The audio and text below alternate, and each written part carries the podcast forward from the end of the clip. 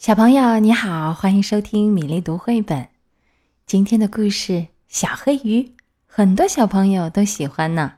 首先要送给山西太原的杨卓然小朋友，还有云南省玉溪市第二幼儿园肖老师，送给中二班的所有小朋友，祝福宝贝们拥有一个快乐的假期。肖老师很希望尽快在秋天见到大二班的宝贝们呢。还有华师大附属幼儿园的曹玉琪小朋友，要把这个故事送给大一班的王老师、齐老师和方老师。谢谢老师们一直以来给予的关爱和照顾，也送给大一班的全体同学。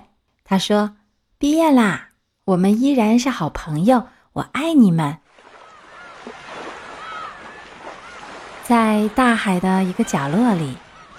住着一群快乐的小鱼，它们都是红色的，只有一条是黑色的，黑的就像蛋菜壳。它比它的兄弟姐妹们游的都要快，它叫小黑鱼。一个可怕的日子，从海浪里突然冲出一条又快又凶又饿的金枪鱼，它一口。就把所有的小红鱼都吞到肚子里，只有小黑鱼逃走了。它逃到了大海深处，既害怕又孤独，伤心极了。大海里到处都是各种各样奇妙的生命，小黑鱼游啊游，碰见一个又一个奇迹，于是它又高兴起来了。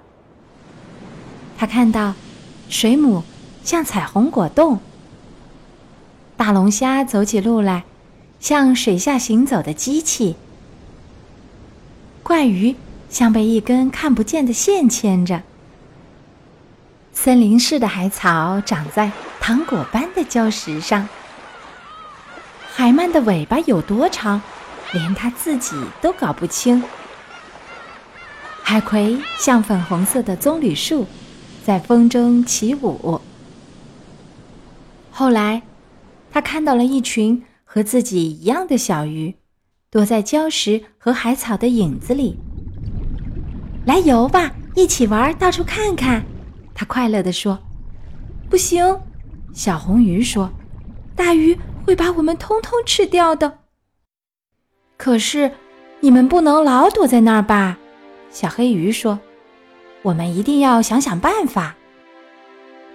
小黑鱼想啊想啊想啊，突然，他说：“有了，我们可以游在一起，变成海里最大的鱼。”他教他们各就各位，紧紧的游在一起。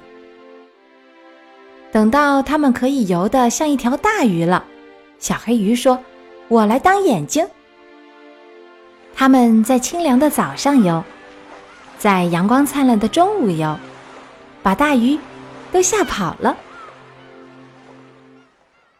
小黑鱼这个故事讲完了，小朋友们喜欢吗？暑假到了，我们可以到小溪边、海洋馆看看各种各样的河流、海洋鱼类。小朋友们有喜欢的绘本故事，记得在微信公众号“米粒读绘本”给我留言点播。今天我们来读一首唐朝王维的《田园乐七首·其四》。这首田园诗歌描写的是茂盛的春草在秋天还呈现出生机勃勃的绿色，高大挺直的松树在夏季里树荫凉爽舒适，牛羊无需人们去驱赶，自己会回到村里的小巷子。孩子们天真烂漫。不认识达官显贵，《田园乐七首·其四》，唐·王维。萋萋春草秋绿，落落长松夏寒。牛羊自归村巷，同治不识衣冠。